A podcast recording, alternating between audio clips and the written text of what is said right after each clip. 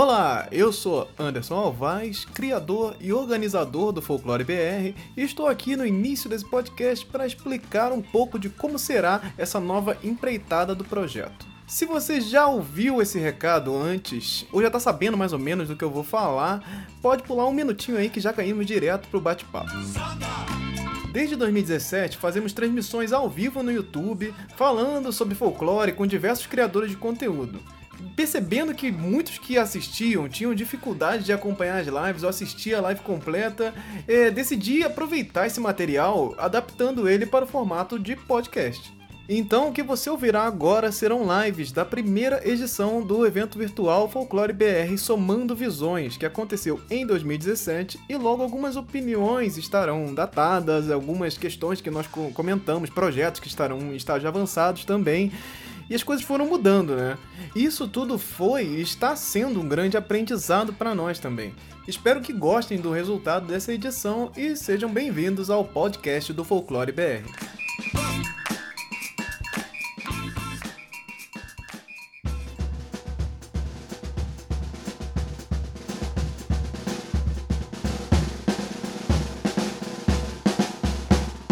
Apresentar aqui quem está comigo neste momento. São pessoas bonitas, pessoas incríveis, pessoas que escrevem demais, é, pessoas que quando a câmera congela ela, ela, não congela em um momento triste, ela congela em um momento sorridente. Pessoas maravilhosas. Estou aqui com Gustavo Rossébio, o criador Olá. das aventuras de Tibo Lobato. Gustavo, por favor, se apresente para as pessoas. Olá, galera. Eu sou Gustavo Rossébio. Muito boa noite para todo mundo. Estou muito feliz pelo convite aqui, viu, senhor Anderson?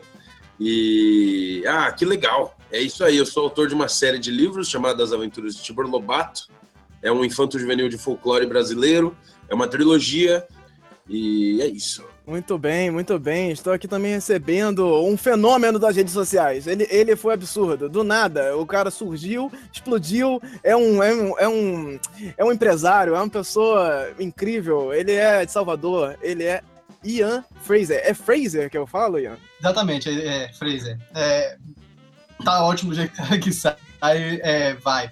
É, eu sou Ian, né? Eu, eu moro aqui em Salvador é, sobre folclore, o, o, meu projeto Ama, que eu lancei pelo Catarse, e ainda tá, tá nascendo, tá? É, um, é uma gestação longa, mas ele tá nascendo.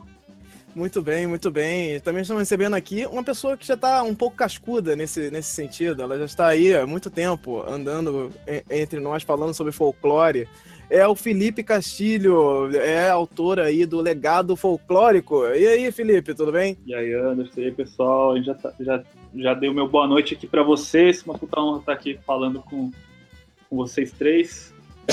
É, companheiro de luta, companheiro de batalha, nesse assunto tão polêmico, como o Anderson disse. Prazer estar aqui conversando também com quem está assistindo a gente. Meu projeto é o Legado Folclórico. Estou aí já fazendo ele também há um tempinho, junto com o Gustavo, a gente está aí na, acho que na caminhada até ao mesmo tempo.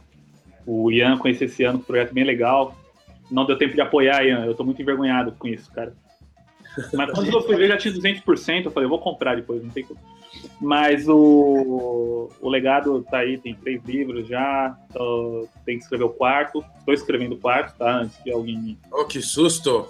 Eu quero que alguém piadinha, estou fazendo tenho legado. Sou roteirista de quadrinhos, de games, de séries e mas acho que o projeto aí da que me alavancou, acho que a coisa que eu mais tive um retorno bacana assim foi o, o legado, que é justamente eu acho que a eu fosse pegar aí seis anos atrás, eu não, não diria que, um, que meu carro-chefe seria um, uma série sobre o, o, folclore nacional. Eu não imaginava, apesar de ser o meu projeto do coração, eu não imaginava que ele ia ser o que eu mais conseguiria sei lá, expandir, enfim, e ter um retorno legal. Então, sei lá, o folclore mudou minha vida, fica aqui meu depoimento, tá? Então.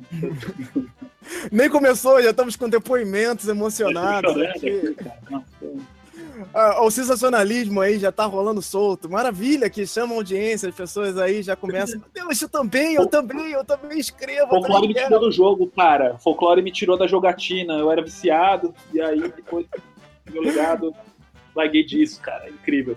Maravilhoso, maravilhoso. É, veja como é original, veja como é verdadeiro. É uma pessoa é legítima. É isso aí.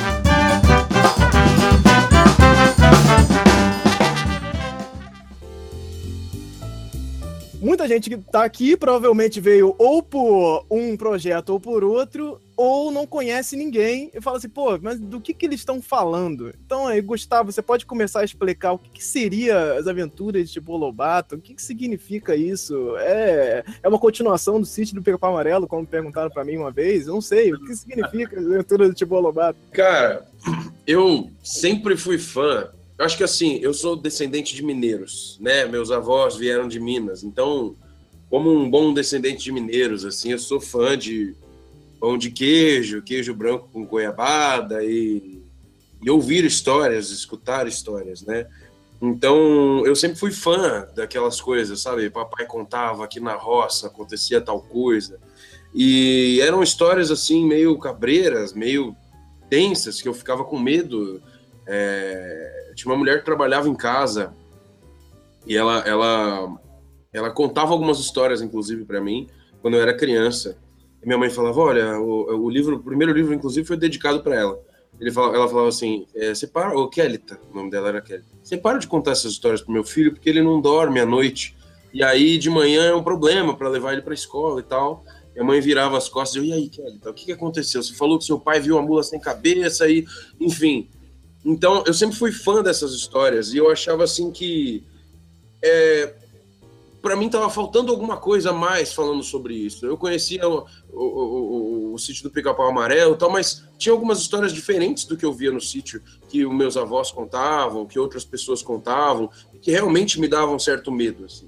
E quando eu comecei a ler Senhor dos Anéis, Harry Potter, isso me abriu um, um mundo assim enorme de, de possibilidades mil eu já tinha mania de escrever continuação dos filmes favoritos, dos meus filmes favoritos. Eu encenava esses filminhos na rua com os amigos de infância. Inclusive tem uma amiga de infância que está aqui online, ela pode confirmar. Aline, escreva aí falando sobre isso. E... Espera um pouco, vamos esperar ele confirmar agora. Eu quero saber se é verdade. e aí eu, eu, eu fazia, então tinha, sei lá, Jurassic Park 2, 3, não existia ainda. É, X-Men, histórias inventadas, enfim. E aí, quando eu vi, comecei a ler, conhecer um pouquinho desse universo do infanto juvenil, me deu vontade de colocar uma história realmente é, que pudesse trazer essas coisas que eu gostava do folclore brasileiro nessa roupagem mais moderna que eu estava acostumado a, a, consumir, que eu consumo até hoje, assim. E depois que eu escrevi, eu falei, uau, uau, é, uau né? O que eu faço com isso e tal? E, e, aí eu segui o meu caminho. As Aventuras de Tibor Lobato é um pouco disso, assim. Eu morei eu sou paulista, mas eu morei é, um tempo trabalhando com cinema em Porto Alegre, eu morei um ano é, no Espírito Santo, e fora isso eu viajei para alguns outros lugares do país, é, alguns para fazer pesquisa, outros para passear, mas aí o meu radar fica ligado pesquisando coisas. Então eu coletei esses causos que as pessoas contavam, e esses são os causos que viram as aventuras que os personagens vivem. Então, de alguma forma, alguém acredita nessas coisas é, em algum lugar do nosso país. É uma maneira aí de fazer perdurar a história dos nossos pais, dos nossos avós. E aí eu acabo trazendo personagens aí que a gente já conhece, como Saci, Curupira, Boitatá, mas numa roupagem diferente. É, até então eu conhecia o Saci do sítio do Pica-Pau Amarelo. Pô, aí você vai pesquisar sobre folclore mesmo, Câmara Cascudo e tudo mais, você vê que dizem que ele nasce com 7 anos e morre com 77. Até então eu nunca tinha visto um Saci velho, tem o patrão lá no, no legado folclórico, mas na época eu não tinha visto um Saci velho, então o meu Saci é velho. Então eu trago essa nova roupagem para os personagens que a gente já conhece e misturo com personagens aí que já, já caíram em desuso, sei lá, a pisadeira, que causa o pesadelo na gente, a porca dos sete leitões, o gorjala, o bradador, enfim, uma infinidade de personagens aí que é uma forma de homenagear um pouquinho das nossas histórias mesmo, para que as pessoas po possam ficar um pouquinho mais próximas, assim. Então, me, quero sinopse, me dá uma sinopse desse, Bom, desse tipo Lobato. Que, que, que, quem é esse cidadão? O que que acontece? Tibor Lobato, ele é um menino comum, ele tem uma irmã, a Sátir, e aconteceu um acidente muito grave com os pais, e eles morreram, e os dois tiveram que ir para uma espécie de orfanato ficam por lá por dois anos E até que uma avó, que eles nem sabiam que existia, os encontra e chama os dois para morar com ela num sítio onde ela mora. Quando eles chegam lá, que é afastado de tudo que eles conhecem, assim, eles chegam bem próximos aí da época da quaresma, e uma galera lá que mora ali perto dos vilarejos vizinhos e tudo mais, diz que nessa época coisas estranhas acontecem, assombrações aparecem, e que o legal é realmente ficar dentro de casa, não sair, então a escola não funciona, as lojinhas ficam fechadas, coisas assim. E aí o livro se passa durante a quaresma. Então a quaresma chega, acontece e as coisas estranhas realmente começam a acontecer e graves coisas acontecem e fazem com que eles tenham que sair de casa obrigatoriamente assim. E eles começam a perceber que essas coisas que estão acontecendo têm uma ligação direta com a morte dos pais, tem uma ligação direta com os vilarejos vizinhos, tem uma ligação direta com o passado da família deles, com o passado da avó, e aí eles se embrenham numa, numa, numa aventura maluca, com muitos personagens, muitos perigos e muita, muito coração palpitante, unhas ruídas e coisas assim. Não posso falar muito, senão dá spoiler. é um livro de mistério. Muito bem, tem muitas, muitas viradas, então, tem muitas, coisas aí. Ian, por favor, explique o que seria Araruama, da onde que vem? É Brasil? Não é Brasil? É um outro mundo, um outro planeta? O que, que é Araruama? Rapaz, é... Araruama começou com. Eu comecei a olhar para mim e para o meu povo e para a minha identidade. E né, eu tenho um Fraser no nome, como você brincou, eu tenho parte escocês, minha avó é americana. Então eu fico naquela coisa assim de quem sou eu, que é ser brasileiro. E aí, é, o meu primeiro, meu primeiro livro, né? Porque eu, eu vim de roteiro, né? Eu vim de cinema. É, e o meu primeiro livro era um faroeste americano, Alamo, é, né? Bang Bang, é, Texas e, enfim, James Cooper, nomes americanos e, né? E eu comecei a namorar minha namorada atual e ela falou, pô, eu tô cansado de ver brasileiro fazendo coisa americana. E aquilo bateu comigo como se fosse porrada de Mike Tyson, sabe? Veio duro. Mas foi, um duro muito bom. Me, me. Quando você beija a luna, você, você acorda. E aí eu comecei a pensar e planejar esse livro para o Brasil. E aí eu adorei, eu adorei esse processo de olhar para mim mesmo e para meus irmãos, sabe? E nessa eu tinha uma ideia que eu queria discutir e pensar que era como é que seria a sociedade quando a gente sabe exatamente quanto tempo de vida a gente tem. A, a, morte sempre me interessou muito. E eu achava que se a gente soubesse quanto tempo de vida a gente tem, né? Se eu vivesse 80 anos, se Anderson vivesse 200 anos, isso ia alterar como nossa, nossa sociedade ia ser arquitetada. Então, nessa brincadeira aí, eu falei assim, ok, vou, vou fazer um, no brainstorm, né, um Senhor dos Anéis brasileiro. Nasceu assim a ideia, Senhor dos Anéis brasileiro. Então, eu não queria pegar nada e usar os nomes tradicionais. Eu queria ser tudo de Então, tem Saci? Tem, mas não vai ser chamado Saci. É, tem Curupira? Tem Curupira, mas não vai, chamar, não vai ser chamado de Curupira. E aí, nesse processo, foi pesquisando Azteca, Inca, Maia, Tupi, é, é, Tupinambá, Pataxó, Anasazi. Aí foi procurar o máximo de, de, de povos diferentes que pudessem me enriquecer e pudessem me, me, me mostrar novas realidades, né? É, é, é, sair do lugar do brasileiro de playground e entender o que é ser, tentar entender, né, o que é ser esse povo. E aí eu criei uma coisa completamente nova. Araruama é uma reimaginação do Brasil, sim, mas é uma reimaginação mesmo. Não tem nenhum laço com a realidade, não quero representar ninguém, não quero é, é, tirar a voz de ninguém no, no, processo de escrita, isso me, me preocupou bastante, sabe? É, eu, eu, eu, eu, eu, eu, sou muito sensível para esse tipo de coisa, de, de silenciar alguém, não quero fazer esse tipo de coisa.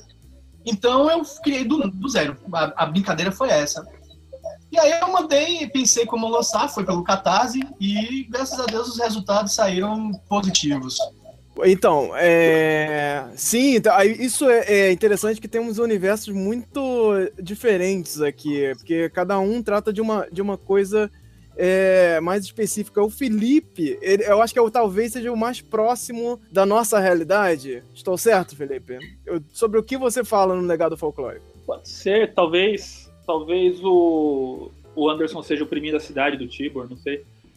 a gente tem um, ele é mais urbano, né? O, o, legado é mais urbano. Eu acho que é, uma coisa que a gente vem em comum com quem escreve sobre folclore é que todo mundo chegou num ponto onde escreveu a história que gostaria de ter lido, assim, sabe? Tipo, de envolvendo Verdade. envolvendo os mitos tal tipo assim eu cresci vendo Star Wars mas imagina isso no universo pá, eu cresci vendo Senhor dos Anéis imagina isso sim, e para mim bateu também a necessidade de ver alguma coisa na cidade grande com com folclore é, o meu livro chegou a ser bastante é, feito um paralelo eu acho que foi até uma estratégia também da, da editora de venda tal que não eu acho que também é válido é, falaram que era muito o Percy Jackson brasileiro. Eu acho que não tem nada a ver, mas ainda assim é, é, uma história. Eu acho que é um jeito interessante de, de, de enxergar o que eu faço. Assim.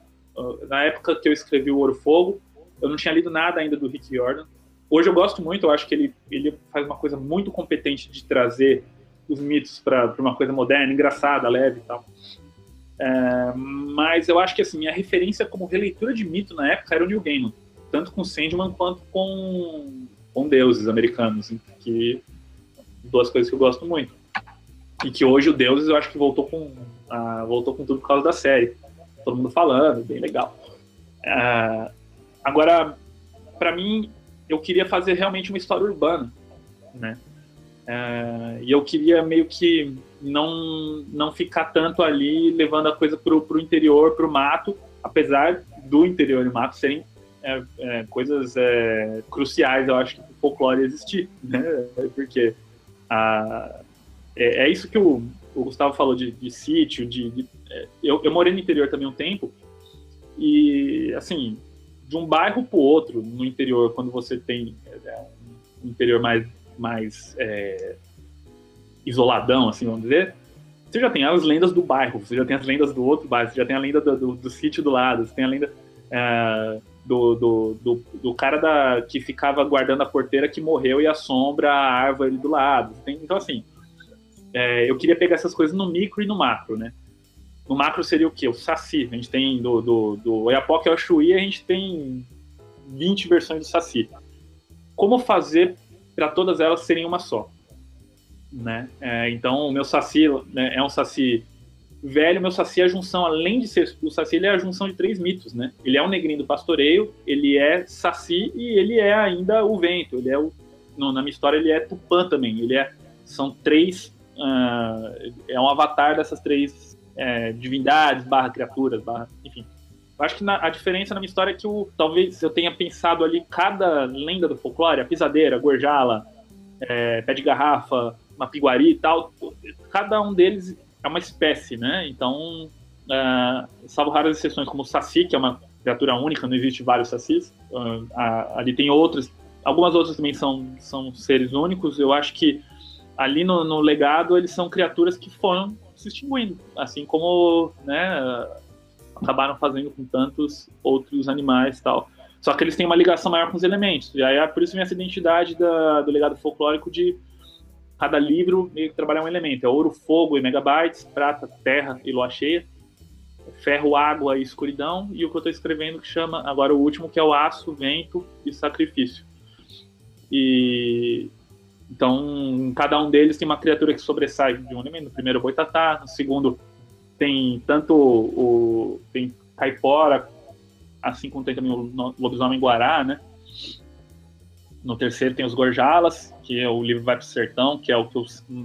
Desde o começo eu queria chegar nesse ponto, escrever um sertão fantástico uh, e colocar ali o que eu tinha na minha cabeça de, de, de, de referência de, de, Tolkien, que, eu que nem o Ian gosta muito, que, que ele falou de fazer o Senhor dos Anéis, coisa, com, sabe, a, o Ariano com, com, com Alto da Compadecida. Eu queria, eu queria ver tudo isso, no, no, poder escrever num lugar tudo isso. Já acho que o Alto da Compadecida, é, quando eu lembro que uma série linda lá, o Hoje é Dia de Maria, que fez algumas coisas lindas também pra TV, sabe, com usando o sertão e tal. Então, eu queria, eu acho que colocar toda, tudo isso que eu gostei é, num lugar só e, e eu tava ansioso para chegar no terceiro livro para fazer isso. Então, eu usei o sertão, tem cangaceiro de All Star, tem um monte de coisa. Mas o a, a, história do legado é o, é o Anderson, é um garoto de uma cidade do interior de Minas. Ele adora jogar um game online. Na, na época ainda era um MMORPG, não era um MOBA ainda. Ele é como se fosse um World of Warcraft da vida, se chama Battle of Asgard, só que eu inventei o jogo para não ser processado pela Blizzard. E aí o, ele é o segundo melhor colocado no ranking mundial do, do Battle, né? E ele tem uma rivalidade saudável, de certa forma, com o primeiro colocado. Mas aí, o que acontece? Um dia, através do jogo, ele é convidado a se juntar a uma organização. Ele acha, primeiro, ele até desconfia, sei lá, uma guilda dentro do jogo, mas não é. O cara quer realmente que ele participe de uma organização para invadir um lugar, uma empresa. Uh, e aí, pra, ele fala pro cara, me desculpa, tô aqui só jogando, né? Não tem nada a ver com isso, não sou hacker nem nada, como assim invadir empresa? E a coisa fica pior, quando ele descobre que ele querem que ele invada essa empresa fisicamente, querem a habilidade dele como gamer para liderar uma equipe, para invadir esse lugar fisicamente. Então o Anderson não tem poder nenhum, ele é um moleque também tá lá normal, tá? Ele tem uma os pais dele estão vivos, então ele é um meio que um, um herói ali que tem que fingir que vai não, não pode contar que vai salvar o mundo, sabe? Ele tem o pai e a mãe ali que estão para controlar ele, então ele tem um segundo desafio aí que é, é como salvar o mundo, no caso não é o mundo, é só uma cidade, mas é São Paulo. Por acaso eu destruo São Paulo várias vezes no livro, eu adoro fazer isso. Eu acho que eu desconto minha raiva da cidade. mas aí o, o, o, Anderson ele, ele acaba vindo para São Paulo, conhece umas pessoas bem peculiares e tem um, esse líder da organização aí que é o patrão. E o patrão tem uma perna só, fuma um cachimbo, mas sei lá, pode ser só uma coincidência, não acredito nessas coisas tal. E o Anderson é isso, ele é um moleque que vai. Então, ele. Ele é um moleque com bons amigos, e os amigos dele são poderosos nesse caso. Então ele tem o Cris, ele tem. que é o Lobisomem Guará, ele tem a, a Tina, tem uma capivara com comportamento de cachorro, que é uma coisa maravilhosa. É, inclusive, eu acho que ela faz mais sucesso que tudo na série. Eu devia fazer uma, uma tetralogia só de capivaras. É, Com tem o, o Beto Boto, que é meio que um, um um Borne, é um Borne brasileiro, ele é um ele tem poderes mentais, ele, ele é o Boto, que é bom de porrada. Tem a Elis, que é uma semi-sereia grávida, ela fica grávida até o terceiro livro, ela fica uns 28 meses grávida. No, mas também faz parte, tá? ela é filha de Ara e tal. Assim. Então, você, acho que é isso, tem muita coisa. No, a cada livro eles vão para uma região diferente do Brasil. Além da cidade do Anderson, que é uma cidade inventada, que chama Rastelinho, que é no interior sul de Minas, né? Uh, e é isso, eu já falei demais, tô, depois a gente retoma. Sim, maravilha, maravilha. Agora já temos aí uma, um parâmetro aí do que cada um fala, mais ou menos. Mas eu queria saber o que, que veio primeiro, né? É, sim, essa pergunta é uma pergunta que acontece em todas a, a, as conversas, mas aqui eu não sei se foi misturado, porque falar de literatura é um pouco. As coisas acabam dando juntas, né? O que vem primeiro? O amor pelo folclore ou o amor pela literatura, por escrever, por querer escrever também, que você não, não nasce escritor, né? É, é mais fácil você nascer gostando de folclore e não nascer escritor. É, é escritor é uma coisa, é uma construção aí, né? Gustavo, por favor, explique aí o que, que veio primeiro na sua vida, o que, que te o folclore te levou a, a, a, escrever ou você já tinha vontade de escrever e falou, pô, folclore é a parada? Não, eu, realmente eu sempre fui fã de histórias desses causos que eu comentei, né? E é uma coisa que o Felipe falou, eu sempre falo isso também, no ponto de eu escrevi um livro que eu gostaria muito de ler, mas antes de pensar nele como um livro, como eu disse, eu escrevi a continuação para os meus filmes favoritos. Hoje eu trabalho como roteirista também e é, eu pensei na história do Tipper como um filme, cara. Eu imaginei ele para o cinema. Eu já pensava, inclusive quando eu vou comentar com alguém que leu o Tibor e tal, ah, mas qual cena você mais gostou? Você lembra aquela cena, não sei o quê? Eu converso, para mim é como se fosse um filme. Eu tenho essa mania, né? Até as minhas referências principais não vêm da literatura, vêm do cinema. E acho que quando eu escrevi, não foi pensado para ser um livro, foi pensado para ver. É uma história que eu gostaria de jogar para o mundo e, e ver no que dava. Aí quando eu vi, eu falei, ué, escrevi um livro, cara, e agora, né? Então acho que partiu de um amor aí maior aí pelo folclore, depois um amor pelo cinema, mas talvez hoje eu entendo que não é pelo cinema propriamente dito, mas pela vontade de contar histórias, né? Eu costumo dizer que a gente, é, todo artista, tanto é, eu, eu, também atuo na parte da música, também atuo na parte do cinema. Eu costumo dizer que a gente, é, nós somos primeiro, nós somos duas coisas. Nós somos observadores, porque a gente observa o mundo ao nosso redor com um olhar mais, é, não digo mais apurado do que os outros, mas esse é a nossa, parece que é a nossa função, nossa, a gente fica de olho no nosso mundo, no nosso entorno, qualquer detalhe é alguma coisa super gigantesca aos nossos olhos e a segunda coisa que a gente é, nós somos comentaristas. Então a gente acaba comentando isso de alguma forma, em alguma expressão, seja num desenho, seja num livro, seja numa música, numa poesia, do que for. Então acho que nasceu daí o meu amor pelo folclore, pela, pela, pelas histórias que eu queria tanto ver. Pô, eu pegava jogos vorazes, achava maravilhoso e caramba, dava para colocar um saci lá no meio e sabe? Fazer uma mistura toda legal, lia, sei lá, O Senhor dos Anéis, que eu sou fã pra caramba, é, sabe? Esse tipo de coisa. E aí foi isso, essa mistureba toda aí deu, deu no que deu. Eu não imaginava que eu seria escritor, nunca, nunca, nunca, nunca. Foi uma coisa que aconteceu no meio do percurso. Ah, maravilha. E Ian, como é que foi para você? Você já tem uma construção aí um pouco diferente aí de tentar é, de buscar identidade e tal. O que, que veio primeiro aí para você? É, no caso de Araruama. Tá me ouvindo? Porque eu botei o fone aqui agora, pronto. É, no caso de Araruama, o... veio primeiro a vontade de escrever. É, o folclore, né, as lendas, tudo veio da pesquisa, tudo veio do conhecer o que eu não conhecia ou conhecia de forma é, superficial, né? Tipo, é, minha, tradição familiar eu não tinha, assim, de, de como o Gustavo falou, não, não veio dessa bagagem, sabe?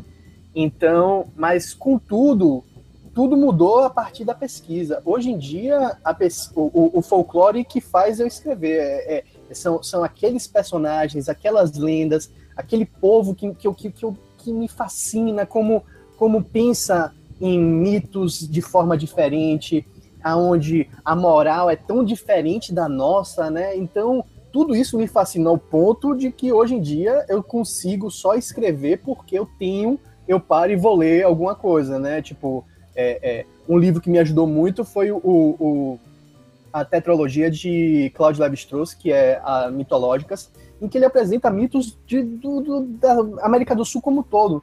Aí eu só folhei assim, agora vou ler esse aqui, porque é um livro muito denso, eu não sou antropólogo, então muitos ensinamentos passam uh, por mim assim, como eu não estou entendendo. Mas eu vou para a parte das, das lendas e dos mitos, e é tão, é tão rico, é, é como se você tivesse uma musa inspiradora, sabe, assim, ele aqui, pronto, você não precisa, bloqueio criativo? Não, você lê isso aqui, pá, seu mundo se abriu. Verdade. Maravilha, maravilha. Então, é, é, você concluiu aí ou você quer falar mais alguma coisa? Não, é, é, isso. Então, o, o, a questão vem, é, para responder sua pergunta, né? A, com certeza a literatura vem, veio antes, mas é, o poder de você, o poder, o poder que está em você conhecer novas realidades, novos. É, é, é, quando o Gustavo falou que a gente presta atenção, eu acho que é isso mesmo. A gente é, eu, eu falo para meus alunos, eu trabalho na escola, né? Eu falo para meus alunos assim, velho, ver filme, ver filme é fácil, mas ver filme é difícil. Sabe? Se você abrir seu olho, a luz vai entrar e você faz o que você quiser com essa luz. Você pisca, vira o olho, conversa. É, é, a, a, luz vai entrar no seu olho. Agora, o que, que você vai fazer com essa luz que entra no seu olho? Como você vai analisar ela? Aí o bicho pega. Então, é, então é isso. Eu não tenho. Não, não, não, não. Eu perdi minha linha de raciocínio. Obrigado, tem mais então... eu aqui, pelo menos. Que eu sei.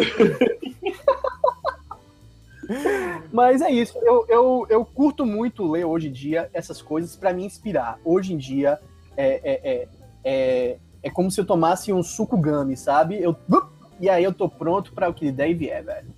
Então, Maravilha. É, eu, eu, eu recomendo, eu recomendo muito você pesquisar mais, não só os livros desses caras aí, outros livros, mas você pesquisar porque você não vai só se conhecer mais, certo? mas você vai, vai entender novas realidades, e entender novas realidades é muito difícil e muito gostoso.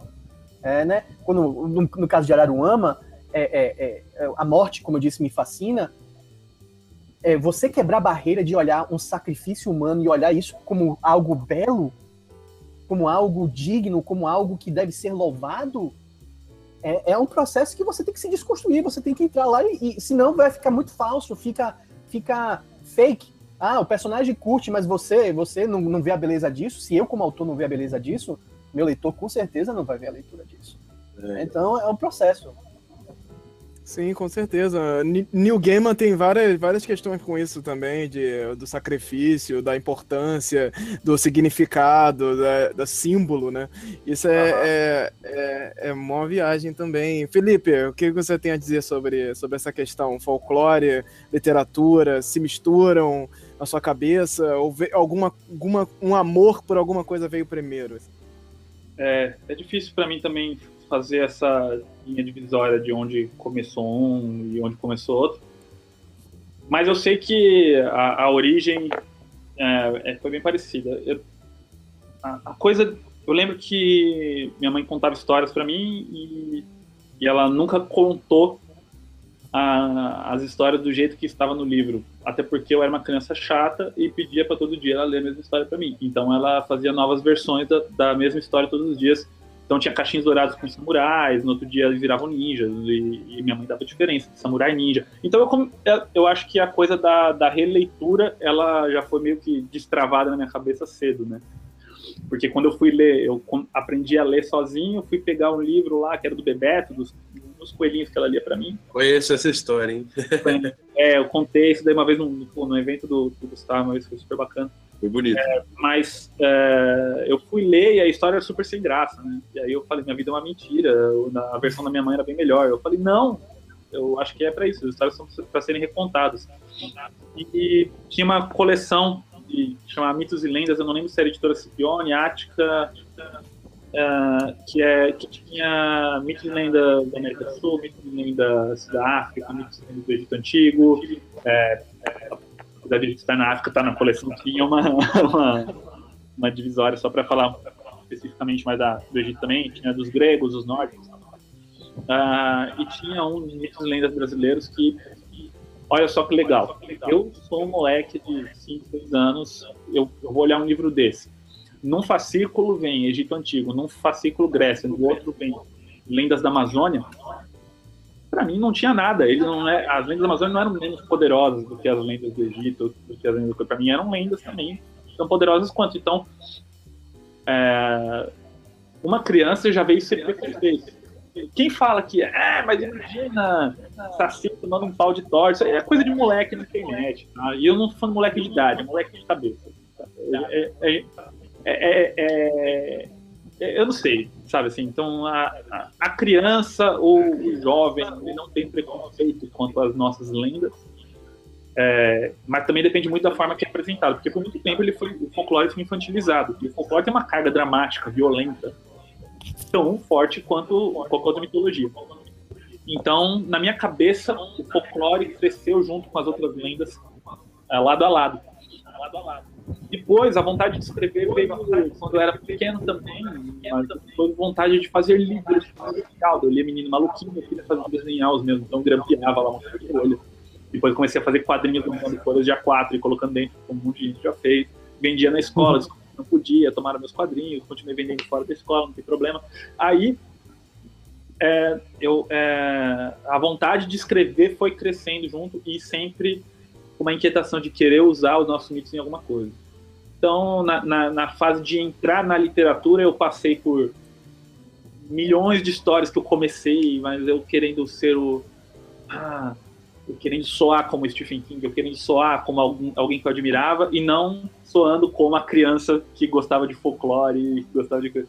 Eu acho que quando eu aceitei isso, eu fui publicado, cara, inclusive, porque eu fiquei um tempão batendo de porta em porta editora, tomando não, com um livro que era super trevoso, que eu larguei, ele tá pronto, e eu, eu tomei mais de 100 não com ele, assim, 100 nãos, assim, sabe?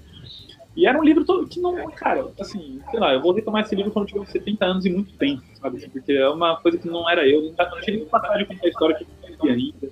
Eu tinha que ter começado, ter começado eu acho que com algo que fosse mais passional. E aí eu, eu, eu lembro que, que eu, eu, eu, peguei um conto antigo, que o Ouro, Fogo e Megabytes, ele era um conto. Continho de 2008, eu acho, não sei, 2008, 2009. Continho de... Continho não, ele era um conto grande até, vai, ele tava lá, falando, tinha 40 páginas. E aí eu... Só que o conto basicamente era o início e o fim do livro, não tinha todo aquele Então aí eu peguei, eu comecei a fazer a, a versão 2.0 do conto, transformei ele em romance e tal, e Aí eu já tô fugindo da pergunta e falando porque eu prefiro chandelle chocolate ao leite do que o chocolate branco. Eu tô dispersando já também. Mas eu acho que eu respondi a pergunta. Se eu não respondi, desculpa. Se quiser, eu continuo. Você sabe que você falou esse negócio do mercado editorial, Felipe? Não sei, posso puxar o assunto aqui? Pode, pode, pode. Eu fui recusado no. Eu mandei para 19 editoras o meu livro quando eu comecei. E eu fui recusado pelas 19. Algumas delas, inclusive, me disseram que não publicavam autores brasileiros. Isso é um absurdo, um grande absurdo. E... Não, isso é uma pergunta muito boa. Antes de você. É... Segura aí. Que assim, essa pergunta vai aparecer, ou já apareceu no chat em algum momento, e é a pergunta do cara. eu acho que eu fracassei, ah, eu pô, já fui, já escrevi, ah, e, e fecharam a porta na minha cara, ah, meu Deus, não, não sirvo para escrever, ah, eu, o mundo é uma tristeza, já fui em duas editoras, as duas falaram não, não sei o que. Agora continua, por favor, porque com certeza essa pergunta ia aparecer em algum momento. Tá. E aí, na época, eu, realmente eu fiquei com todos esses questionamentos que você disse agora na cabeça. E eu, na época, eu acho que, se eu não me engano, era a época do Orkut, era 2008, 2000, não, não, não, não sei direito. Era, não, era, era um pouco mais tarde. E aí eu comecei a conversar com um autor aqui pela internet, o nome dele é Chico Anes, não sei se você já ouviu falar dele. Ele, ele nem sabe, mas ele mudou a minha vida, assim, de uma maneira absurda. Assim. Engraçado como algumas pessoas mudam a vida da gente, assim, sem querer. Eu conversei com ele, falei que, que acontecido, se ele podia me dar alguma dica e tal. Na época eu, eu tinha lido um livro dele, ele chamava Pirapato. Era um livro independente que ele tinha feito, hoje ele tem outros e tal. Mas era, era só esse que ele tinha. Eu tinha pirado, que parece um Senhor dos Anéis com alquimia, é uma loucura. Aí eu conversei com ele ele falou assim, cara, você não tá na música? Eu falei, tô. É a mesma coisa da música, é um sistema fechado, você vai ter que dar um jeito de furar o sistema. Eu falei, puxa vida, furar o sistema, cara. Esse é, esse é a jogada, furar o sistema. Pô, muito obrigado e tal. Aí parei de conversar com ele e falei, caramba, o que, que é furar o sistema? Como é que eu vou fazer isso? O que, é furar o sistema exatamente? Literatura, o inimigo agora é outro. Pois é. Aí, o que eu fiz? Eu publiquei na, na, na rede social, eu tinha escrito um livro e que eu passaria o livro de graça para as pessoas. De graça não, tinha um preço. A pessoa tinha que me mandar uma crítica sincera do que, que ela achou do livro. Né? Ela, se ela achou bom, por que, que foi bom, se ela achou ruim, por que, que foi ruim, quais as cenas eram mais legais, quais cenas não eram, enfim. E, cada, e aí começou, né? A galera começou a pedir, eu comecei a mandar. É, cada crítica que eu recebia, eu mandava um e-mail com a crítica para essas 19 editoras e outras mais. Né? Em um mês, eu tive 130 críticas, todas positivas. Eu mandei 130 e-mails para todas essas editoras. Eu enchi o saco de todas elas. Eu lotei a caixa de entrada de todas elas. Acho que elas não aguentavam mais falar de mim, sabe? Eu, eu, falar de mim não, receber o meu e-mail. Até que uma delas falou: Ó, para de mandar o livro para a galera, vamos conversar. E foi uma editora que é, eu sentei com a pessoa. É, o cara falou: pô, muito legal, muito bacana essa ideia e tal, da, da misturar aí, fazer tipo um Harry Potter aqui do Brasil, interessante e tal.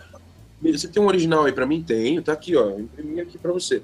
Mas vocês foram uma das 19 editoras que me recusaram. Vocês falaram que o livro não cabia. Ah, é que a gente recebe muito original, é, muitos a gente nem, nem lê direito e tal. E aquela acabou sendo a primeira casinha do Tibor Lobato. Assim, eu, eu, eu, sou muito feliz de ter entrado nessa casinha. A editora Patuá foi a primeira editora que me pegou. É, foi lindo durante o todo que o Tibor morou lá, assim, e aí eu entendi, eu furei o sistema, consegui furar o sistema. Não digo que as redes sociais são o caminho, mas eu acho assim, existem vários caminhos, todos já são caminhados o tempo todo, né? Eu acho que é importante você estar em todos eles, mas é importante também você, sabe, é, criar um caminho novo, criar algum jeito novo. Eu acho que se você acredita numa ideia, você ama aquela ideia, dane-se o que o mundo vai te falar, você vai ter que levar essa ideia adiante. Se você ama ela, você não vai conseguir deixar ela na gaveta, sabe? Você tem que deixar isso, levar isso adiante, enfim. É, eu sou um cara que eu sou, eu sou sempre dessa maneira, assim. É, eu vi que o, o, o, trabalho do Ian teve esse, esse esquema grande no Catarse. Eu também fiz um Catarse um tempo atrás. Eu, eu uma menina me escreveu uma época que eu, eu era da Patuá e eu não podia levar os livros na Bienal do Livro porque a Patuá não tinha stand lá. E meu sonho era estar na Bienal do Livro, com o meu livro e tal. Eu colocava os livros na mochila, entrava escondido na Bienal, ficava, imprimia alguns flyers e entregava o dia inteiro. Eu lembro que eu tive a Bienal dessa época, eu gastei a sola do meu All-Star novo inteiro, porque eu rodei todos os dias na Bienal, pagava o meu ingresso, entrava lá, a pessoa falava, poxa, que livro legal, onde eu encontro? você quer? Tá aqui comigo. Então eu fazia ali meio por baixo dos panos. Nem sei se isso é permitido, eu acho que não. Mas aí numa época de Bienal, uma menina me escreveu dizendo assim: Poxa, eu acompanho aqui as coisas do seu livro nas redes sociais. Eu queria ler o seu livro, como é que eu faço? Falei: Ah, é simples, você pode comprar pelo site da editora e tal. Blá, blá, blá. Ela falou: Não, você não, é que eu sou cega, o que, que você pode fazer? E aí eu fui pesquisar, eu acabei tomando aquelas dores para mim, assim. Fiz um projeto no Catarse, é, fora da editora, é, e consegui. É, eu, eu, eu, fiz um projeto que era para transformar o livro em mil audiolivros para doar para criança cega. E aí eu consegui fazer, consegui a voz do Hélio Vacari, consegui. É, no evento de lançamento, chamei o Felipe Castilho para falar lá também, para dar uma força e tudo mais, é, já que somos irmãos de folclore aí. Então, eu acho assim: você tem uma ideia na cabeça, você tem uma verdade no seu coração, vai ter que dar um jeito de fazer isso acontecer, senão, pelo menos no meu caso, isso coça no meu cérebro, eu não durmo, assim, saca? Então, eu acho que a dica do Chico Anes, de furar o sistema, de dar um jeito, não dá por aqui, vai por ali, e, sabe, constrói seu próprio caminho, seja roteirista da sua própria vida, acho que esse é o grande lance. Sim, Felipe, você tem alguma coisa a falar sobre isso também, de editoras, alguma experiência? Foi para você foi de primeira, foi tranquilo? Não, Molezinho? tranquilo nunca, tranquilo nunca. Mas sei lá, eu já estive em todos os lados do tabuleiro, assim, né?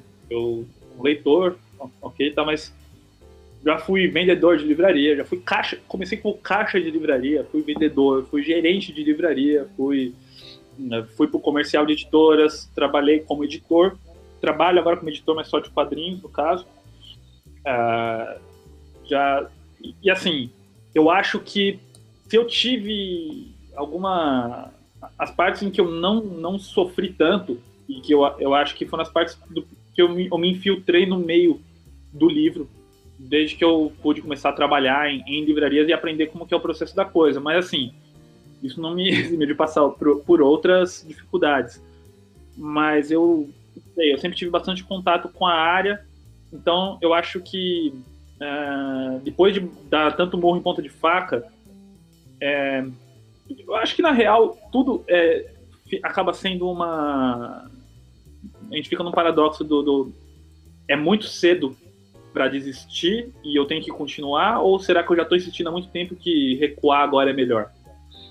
É, ou então que a gente cai naquela coisa, já estou há tanto tempo nisso, é meu sonho, não, eu vou continuar indo em frente, mas se não estiver dando resultado, o que eu vou fazer? Eu vou. É o paradigma do ônibus lá. Eu já estou esperando o ônibus há 40 minutos. Se eu for embora, ele vai passar. Ou se eu for embora, eu vou esperar mais. É melhor eu, eu, eu sair andando, sabe?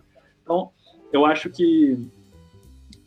Eu, no caso, eu cansei de esperar na época. Eu, eu falei, vou mudar os planos. Vou passar por cima do meu orgulho. Esse livro aqui, que eu tomei vários não, talvez ele não seja bom.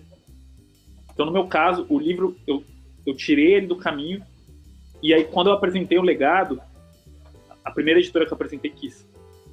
E, e foi bem engraçado, porque foi onde eu levei o livro antigo, a editora Gabriela Nascimento, que ela tinha umas ideias loucas, cara, assim, tudo. Nunca ninguém teria, sei lá, botado fé que eu não, ela me pediu para fazer cinco livros do legado folclórico e que eu depois eu transformei em quatro porque para mim cinco era era demais é, mas assim, ela é uma pessoa muito sangue nos olhos, assim, de vamos fazer coisa diferente e tal. Eu acho que foi.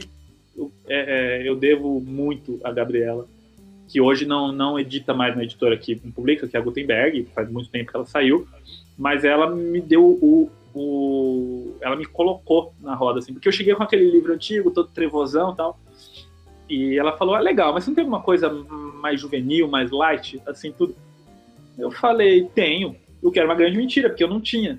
Eu tinha só o conto do. Eu tinha o conto do, do que eu falei que era o Ouro Fogo Megabytes, o conto de 2008. 2008. Aí ela falou, legal. Você me mostra? Eu falei, mostro. Eu vou só dar uma mexidinha, eu te mando. E aí eu comecei a escrever o livro.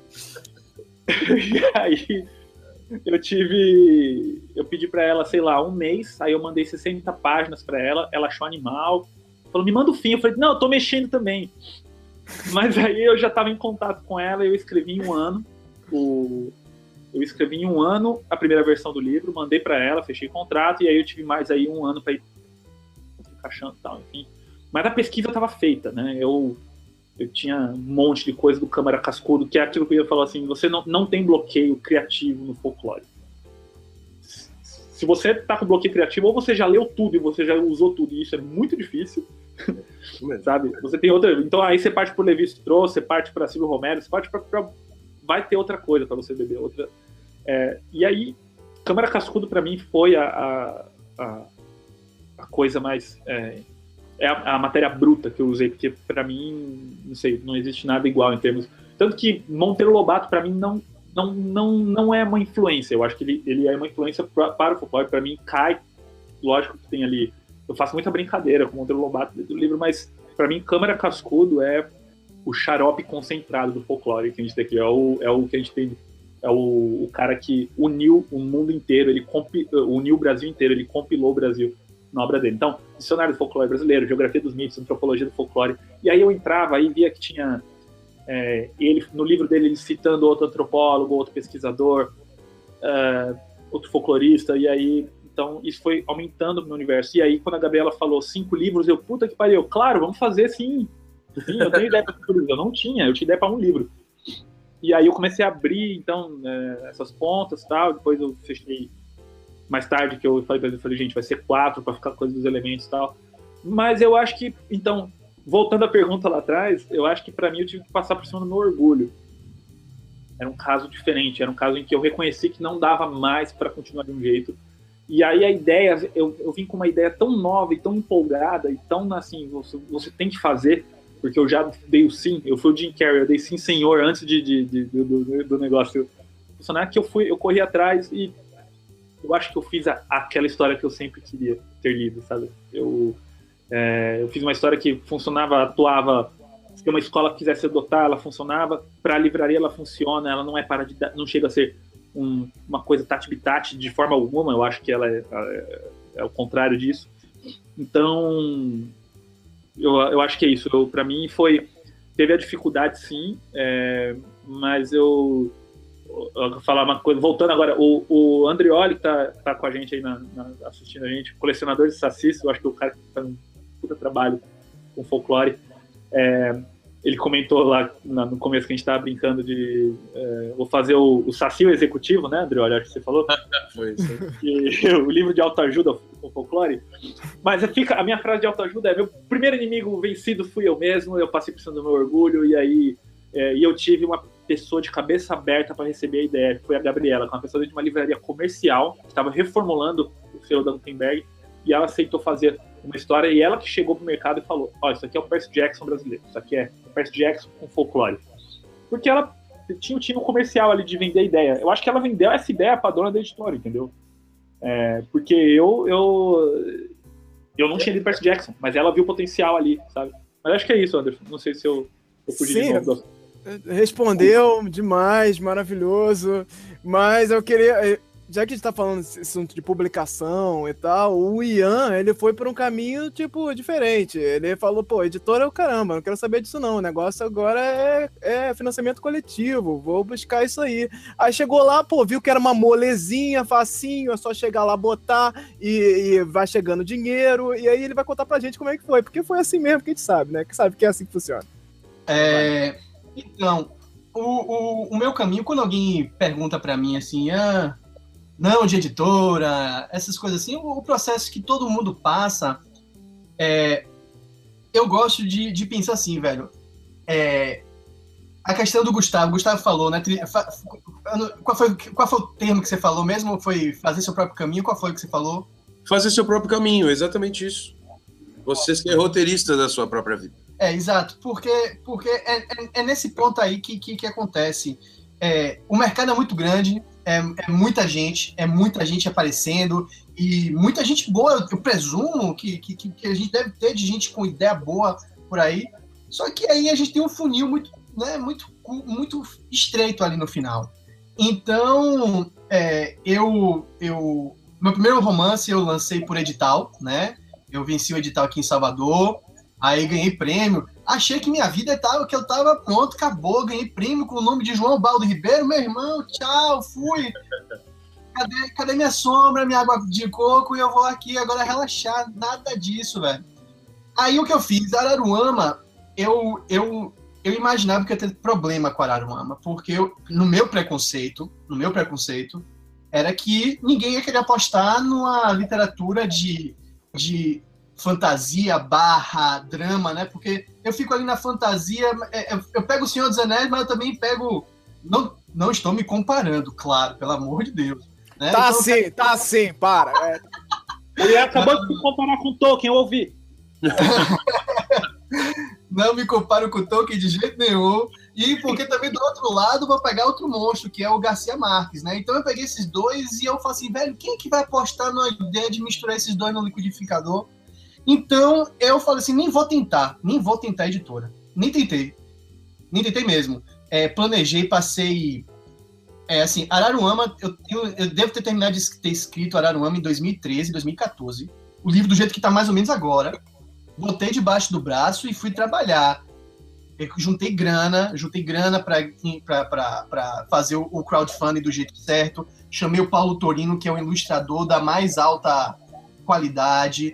É, enfim, me cerquei de pessoas, né? A Cláudia Fusco, que, que é do canal Tô Lendo, é, a Janaína Bianchi fez leitura. Enfim, me cerquei de uma galera que eu podia, né? Que estava no meu alcance. E me, me preparei para lançar. Aí pensei em plano B, C e D do, do, do Catarse. Se não desse certo, eu já tinha uma grana. Eu passei dois, vamos supor assim, né? Dois anos na, na secura. E se o Catarse não desse certo, eu ia fazer do meu jeito, ia ter, eu, eu tinha aquela reserva ali para caso a, a, não desse certo, né? Deu certo, então eu pude investir em divulgação, eu pude pagar youtubers para fazer crítica, né? Eu mandei para para Tatiana Feltrin, que foi um dos momentos mais. Então, velho, você faz o seu caminho mesmo. É, assim, é, parece bordão, parece clichê, mas é assim, a ideia, eu, a única coisa que eu posso dizer sobre que eu tinha certeza que eu olhava para eu olhava para ele, ele olhava para mim, e eu falava, eu confio em você, e ele falava, eu confio em você. Então foi, vai nessa, velho, vai nessa, você você você a única coisa que você tem é a obra e a obra tem você, velho. Então, se você olha para a obra e fala assim, não dá, então por que não dá, velho? Não, você tem que tentar um outro caminho, ver, refletir, mas é, é, é o caminho é difícil. Eu tenho certeza que todo mundo que for falar de literatura aqui, que lançou seu livro, vai falar. É difícil pra caramba. E tem sorte, tem talento, tem um monte de coisa no caminho, então não tem fórmula. Então você. Velho, se você tá confiando, confia que vai dar alguma hora. Senão, senão vai dar pelo menos pra você, só pra você. Porque assim, honestamente, pode parecer demagogo pra caramba, mas se Araruama fosse uma coleção de folha 4, para mim, só para mim, se eu não conseguisse, se eu tentasse tudo e falhasse, para mim só isso, uma coleção de A4 com espiralzinha feita ali naquela gráfica mais perrenga aqui, para mim bastaria, porque aquele universo me contempla, velho. Eu olho para ele e digo, porra, eu tô em casa. Eu vou escrever, eu vou, vou escrever agora sobre a poema. Pera aí, tchau. Pô, eu falo te dar um abraço, pô. Você tá falando, eu quero dar um abraço em você, pô. Manda, manda. Pô, mas é, isso me lembra quando eu escrevi, quando eu era pequeno, lá meus 10 anos, 8 anos, eu escrevia quadrinhos para mim mesmo. Eu escrevia, fazia. Eu fazia, na verdade, as fanfics que eu queria ver. Eu queria ver o, o, Pokémon mais incrível, a batalha mais absurda de todos os tempos, que nunca vai aparecer no desenho. Eu fazia lá, mas era para mim, cara. Eu tinha cadernos gigantes, cheio de quadrinhos. Cara, sabe o que eu fazia? eu fazia, pra mim mesmo. Tá aqui, eu vou mostrar agora. Eu desenhava bonequinhos de papel. Eu não tinha. Eu queria. Eu gostava, sempre fui muito fã, sou ainda, dos Cavaleiros do Zodíaco, por exemplo.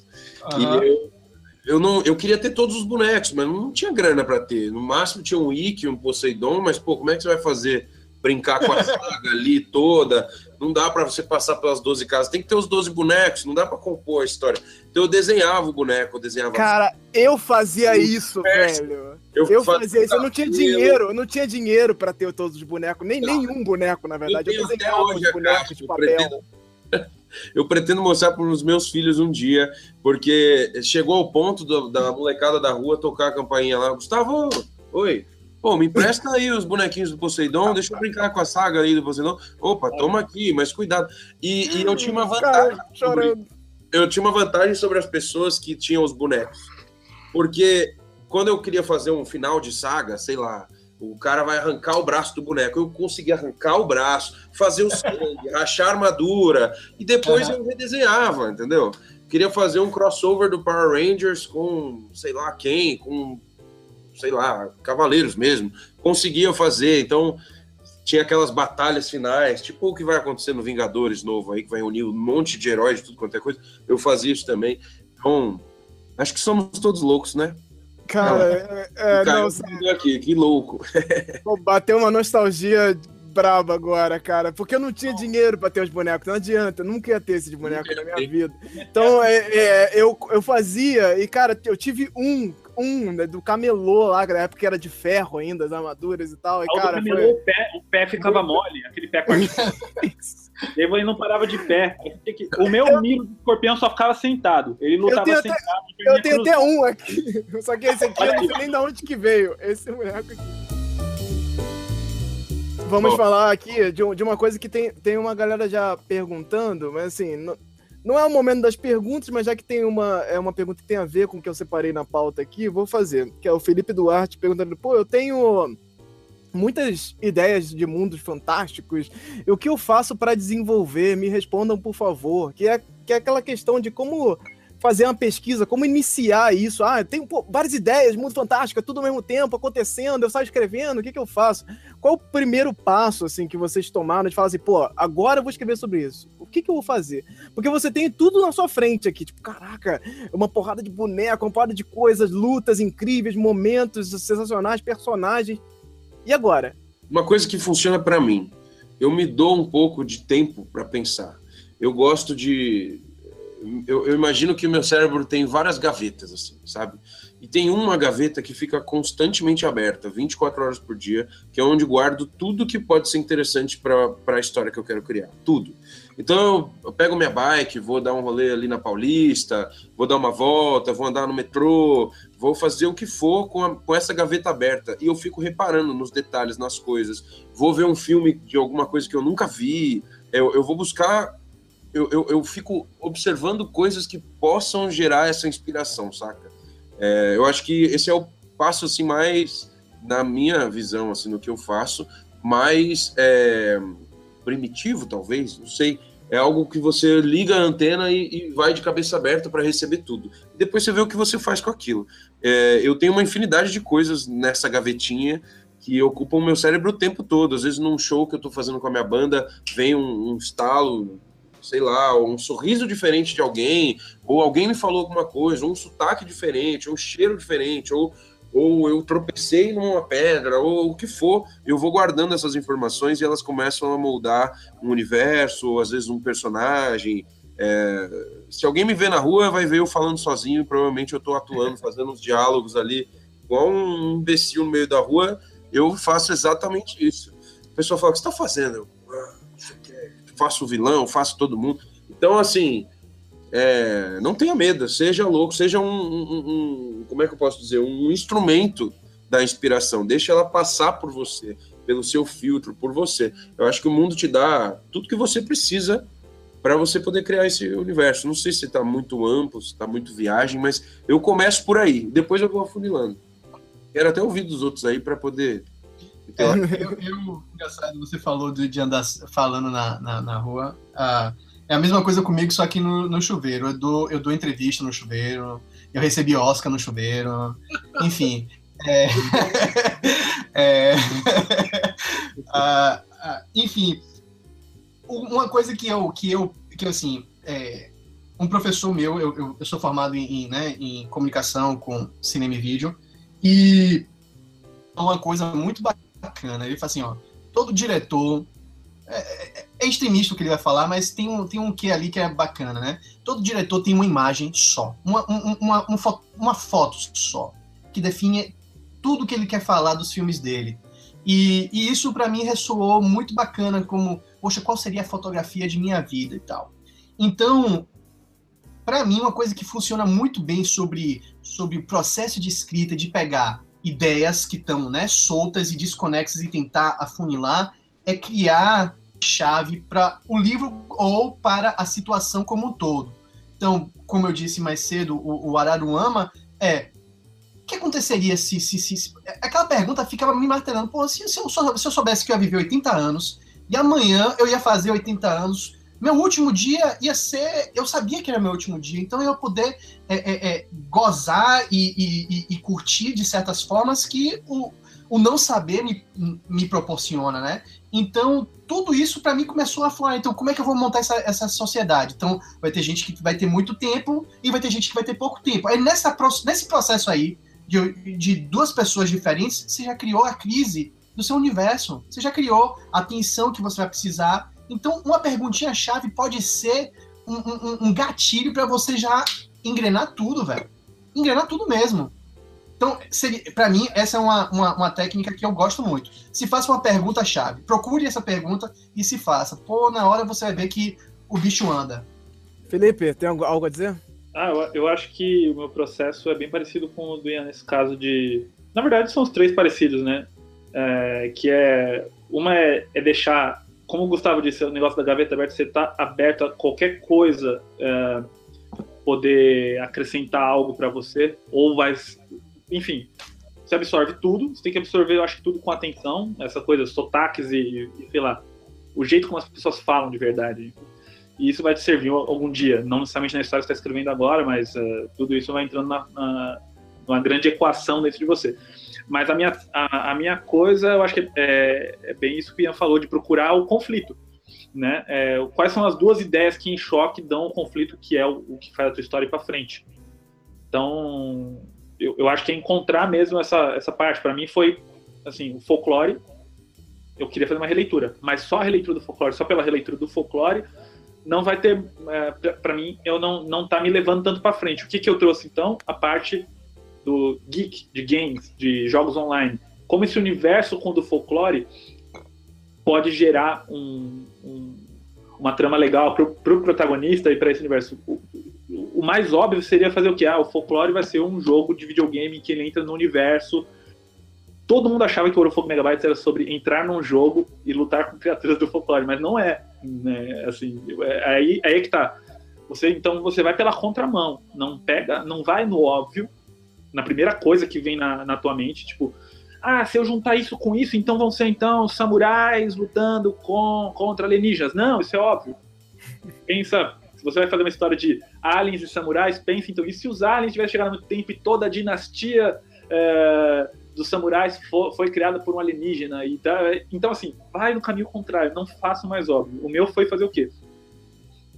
Um protagonista que é bom de game. E o que ele vai ter para enfrentar e ele não vai enfrentar só as criaturas do folclore, ele vai enfrentar um cara que escraviza criaturas do folclore. Porque o meu vilão, desculpa se eu, se eu vou ser processado de novo depois da Blizzard, mas meu vilão é uma mistura de Ike Batista com Luciano Huck. Então ele, eu, eu, queria um vilão também que não fosse tão. não, não fosse um, um, um vilão poderoso. Eu não queria que. Ali o contraponto do Anderson é um empresário, é um moleque que só tem a habilidade dele como nerd, porque ele é um cara que lê de tudo, que joga de tudo contra um cara que o poder maior dele é dinheiro, é um puta poder, né? Que imagina o que o cara pode fazer com isso. Ele tem influência, ele, ele tem braço na política, ele tem empresas, ele tem mineradora, ele tem, sabe, várias coisas ali. Ele é o X da questão. Agora, o. o tem, e depois você tem as outras coisas do folclore. O Wagner Hills ele é um cara que tá manipulando, o que é o vilão, né? Ele tá manipulando, inclusive, divindades, sabe? Ele é um cara que tem ali poder de influência, tudo. Então, para mim era mais óbvio do que fazer uma luta de eh, ali na, na, nessa releitura trazer um, uma realidade virtual ou então sabe um, deuses lutando e o garoto ser uma coisa, tipo, também é uma forma de contar a história, mas eu queria fazer na contramão. E eu queria colocar um moleque realmente comum ali no meio. Então, assim, você vê que várias soluções do Anderson, no primeiro livro mesmo, ele tem coisas que a gente faz assim, putz, cara, eu, eu fiz isso uma vez na vida, só que ele usou isso num âmbito, sabe, maior. Tá? Eu acho que é isso, criar conflito, achar um choque de duas ideias poderosas ou o que você consegue tirar daí. Verdade. Sim, sim. Posso exemplificar o que eu comentei lá? Pode, pode. Acho que isso tem a ver um pouquinho com a história do Ian. Eu estou escrevendo um livro agora que ele expande esse universo do Tibor Lobato. Ele não é uma continuação, ele é um livro independente, mas ele expande esse universo. E a ideia, cara, veio bem desse jeito que eu comentei aí, de você estar aberto. Eu fui para o Maranhão em 2013 visitei lá São Luís do Maranhão. É, visitei São Luís, visitei Lençóis é, Maranhenses. Não sei se alguém já foi para Lençóis. É um mega deserto, lindo, maravilhoso e você sobe na duna, parece estar no Saara, assim. E ali tem umas piscinas naturais, e na época que eu fui tava quase tudo seco, assim. E eu me lembro que tinha uma lá, que é a piscina do peixe, alguma coisa assim, e eu fui nadar, e eu vi que tinha peixe ali, pareciam uns lebistes, assim, que eu costumo ter em casa.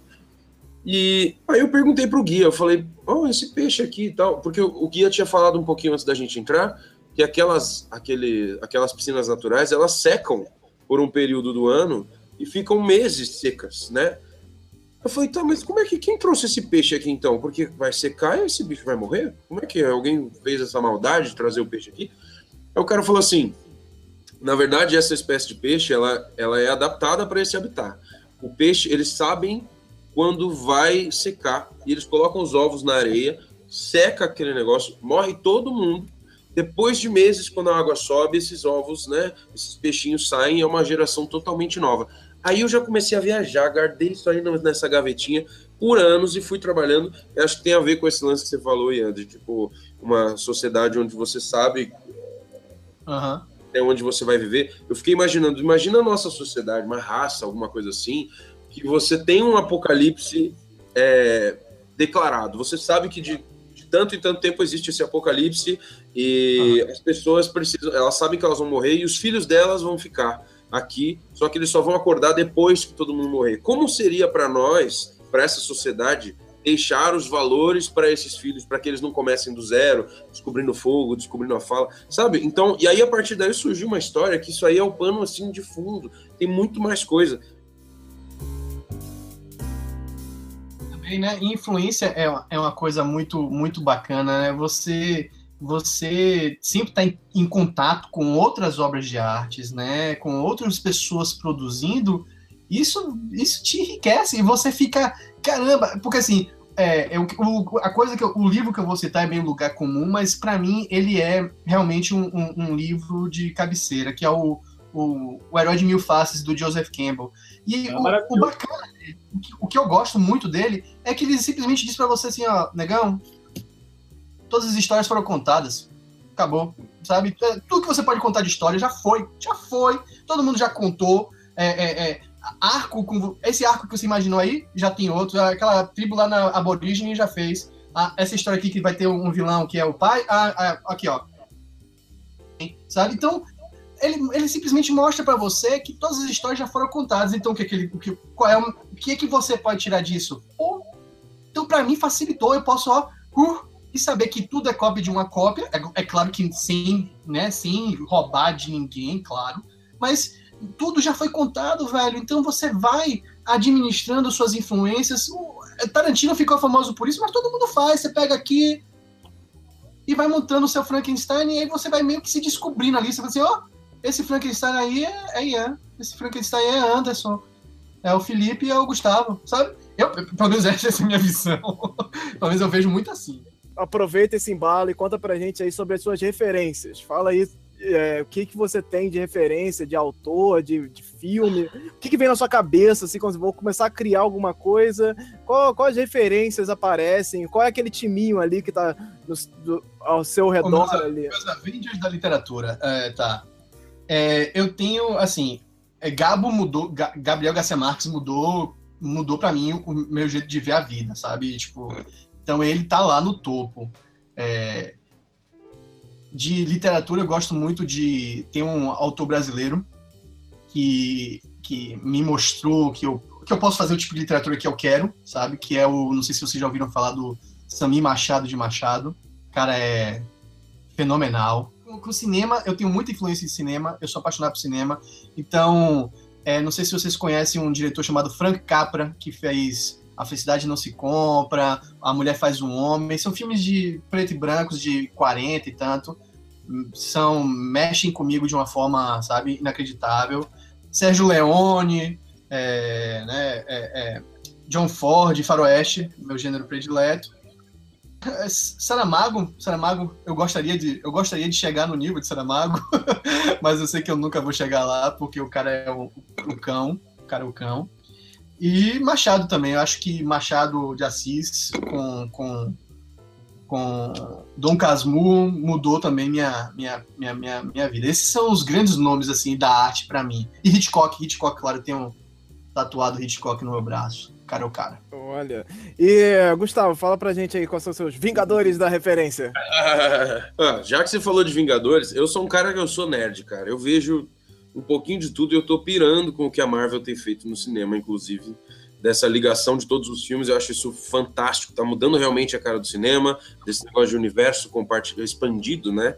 É, uhum. Eu tenho, assim, um grande carinho por tudo que um diretor específico faz, que eu vou falar dele aqui. Muita, ele é meio que ame ou odeia. Eu vou falar aqui, não sei se vocês conhecem ele, mas tem gente que ou ama os trabalhos dele ou odeia os trabalhos dele, que é um diretor chamado Manoj Night Shyamalan.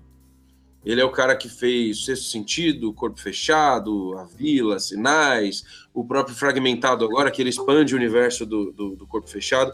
Eu acho que o jeito que ele apresenta as histórias dele, o jeito que ele escreve os roteiros dele, são uma grande referência para mim, aquele lance de você, ele coloca várias coisas ali na sua cara, você não percebe, o jeito que ele trata as cenas, o jeito que ele busca contar aquela história e no final ele te dá uma mega rasteira você precisa assistir o filme de novo, e aí o filme fica com uma outra cara.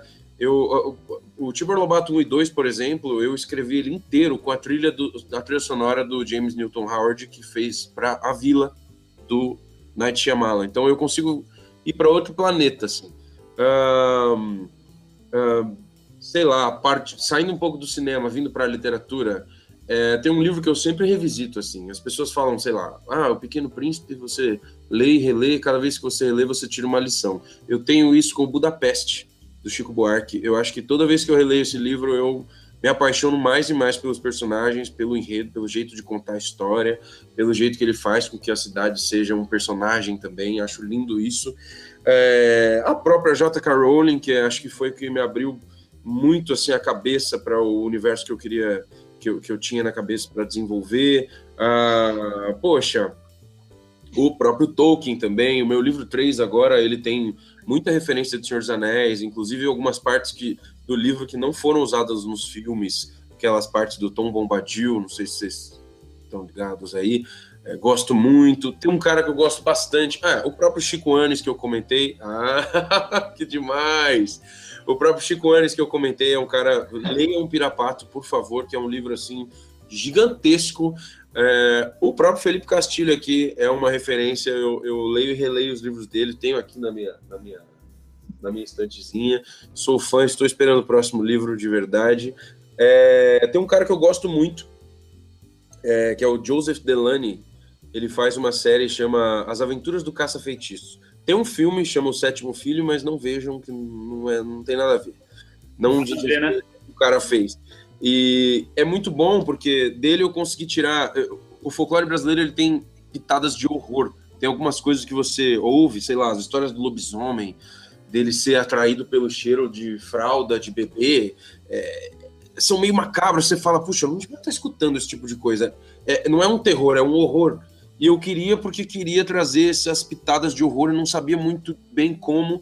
E quando eu li esses livros do, do As Aventuras do Caça-Feitiço, ele traz a pitada de horror no ponto certo. Assim, eu consegui entender como ele fazia aquilo, consegui admirar aquilo e consegui trazer isso também para os meus livros dentro do folclore brasileiro. Então, assim, é, é uma gama de. São muitas coisas, né? Que a gente acaba trazendo para o universo da gente, assim. Então, acho que essas são as minhas, assim. Eu, eu também tenho muita referência nessa parte musical, assim. James Newton Howard, cara, eu sempre coloco na orelha para poder me desligar rapidinho do meu mundo, assim. Eu, eu faço muita coisa ao mesmo tempo. Eu, eu, como eu falei, acabei de voltar do Rio de Janeiro. Final de semana eu vou para Minas Gerais, vou tocar em Araguari com a banda. Volto para cá. Amanhã eu visito um colégio com a molecada, vou falar um pouquinho dos livros. É, então, eu preciso de algumas coisas para me desligar do universo e as trilhas, por exemplo, do James Newton Howard me, me, me levam direto assim para o universo onde eu quero estar naquele momento, assim. Sei lá, acho que essas são algumas que eu poderia. Ah, o próprio Monteiro Lobato, né? Meu personagem não chama Tibor Lobato à toa, assim, né? Eu tento trazer até algumas coisas que podem soar meio clichês. Ah, eles vão morar com a avó num sítio. Mas eu, eu acho que esse é o grande desafio, ressignificar isso mostrar isso de uma maneira completamente avessa ao que você está esperando daquele clichê. Assim, eu faço isso nas minhas músicas também. Eu trabalho com essa, esse lance de, de pegar aquele clichê que você conhece e te dar uma rasteira que você vai conhecer aquele mundo de uma outra forma, assim, sabe? Sim, sim. Felipe, o que, que você tem a dizer sobre referências aí? Você se autorreferencia? Você é, é, é, é genial assim? Não, não fala Mas uh, eu acho que eu tenho, eu tenho velhos, novos, é, pessoas que me influenciam, assim, tudo. Eu acho que o cinismo sempre me, me influenciou muito. Então, eu acho que Mário Prata foi uma nacionais, uma das primeiras. Eu, eu, curto muito o humor dele, eu gosto dos livros policiais, mas a primeira coisa que eu li dele foi o Faz Favor, o dicionário português-português. É, que é sensacional. Eu gosto muito do humor dele, gosto do Antônio também, mas o, a, a ficção do Mário Prato também sempre foi muito. Eu curto muito o humor dele. Nessa mesma linha de raciocínio, eu, eu, eu tenho, para mim, como um dos melhores escritores do tempo, para mim é o Terry Pratchett.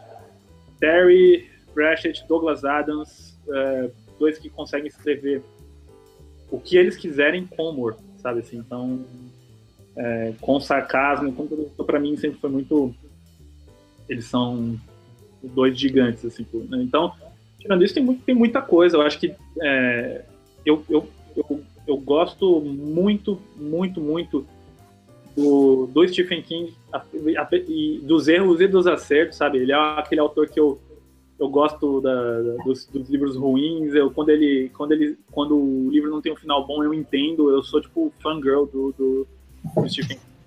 Eu, como escritores ainda mais na área de quadrinhos também, eu acho que Mark Wade, Alan Moore, apesar de gostar muito do Alan Moore como escritor também de, de livros, mas Alan Moore, Neil Gaiman, o Brian Michael Bendis no, no, nos quadrinhos, eu acho que ele faz um lance muito bom com, com revistas mensais, assim, cara. Ele consegue contar histórias incríveis.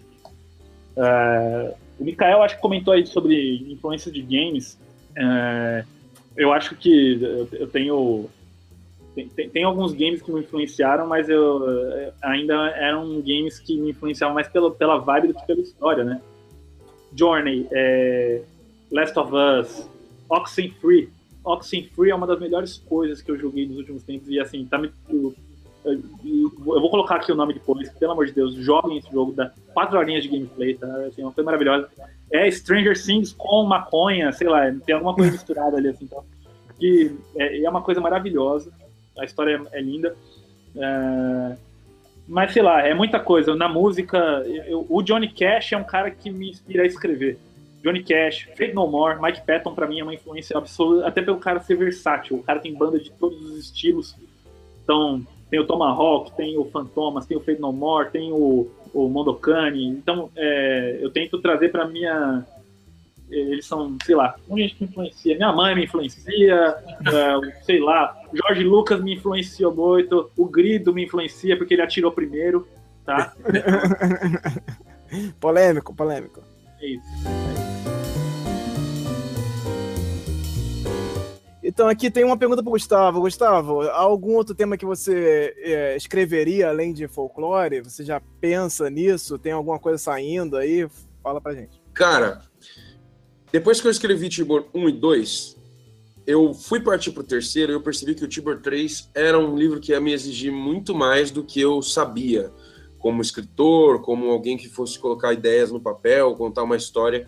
Então eu escrevi uma outra história em 2015 para aprender como eu poderia escrever o Tibor 3. E ela é uma história que sai do folclore brasileiro, é, é, chama-se Vórtices, está na mão da editora para ver se vai sair ainda futuramente e tal, mas é a história de uma mãe que o filho dela é um pré-adolescente, está em coma. E faz tempo, ele não apresenta nenhum traço de, de melhora, os médicos estão até cogitando desligar os aparelhos.